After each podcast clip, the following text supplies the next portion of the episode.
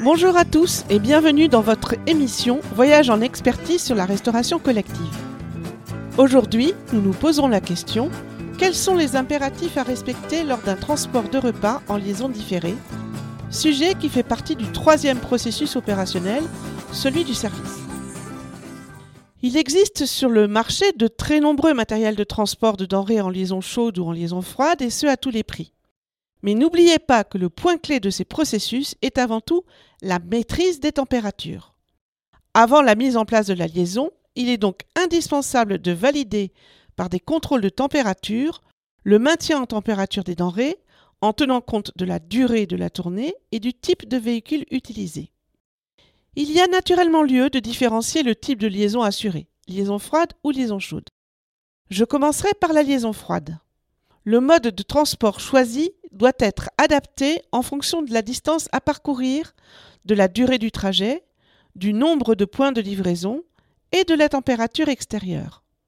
Le transport des bacs contenant des aliments peut se faire en camion réfrigéré ou non si le service ne dépasse pas un rayon de 80 km sans rupture de charge, c'est-à-dire sans passage d'une marchandise, d'un mode de transport à un autre ou d'un véhicule à un autre.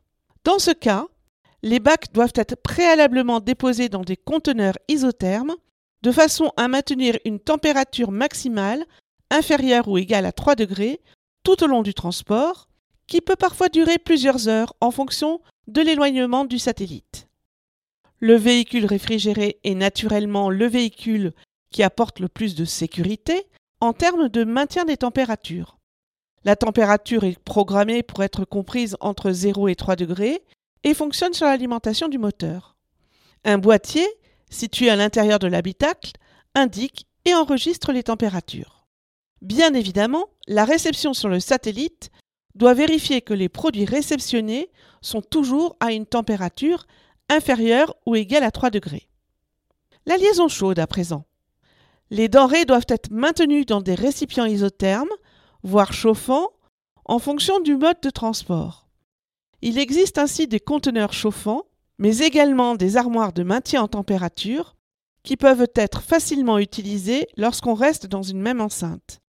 C'est le cas par exemple en hospitalier, lorsque la distribution des repas se fait dans les chambres à partir de la cuisine centrale. Là encore, quel que soit votre choix de matériel, l'essentiel est de vérifier que les produits réceptionnés dans les satellites sont toujours à une température, cette fois-ci supérieure à 63 degrés. J'espère que cet épisode a répondu à vos attentes. Lors du prochain épisode, nous aborderons le contrôle à réception des denrées, qui fait partie du premier processus opérationnel, celui qui consiste à approvisionner, stocker et gérer la cuisine. À bientôt!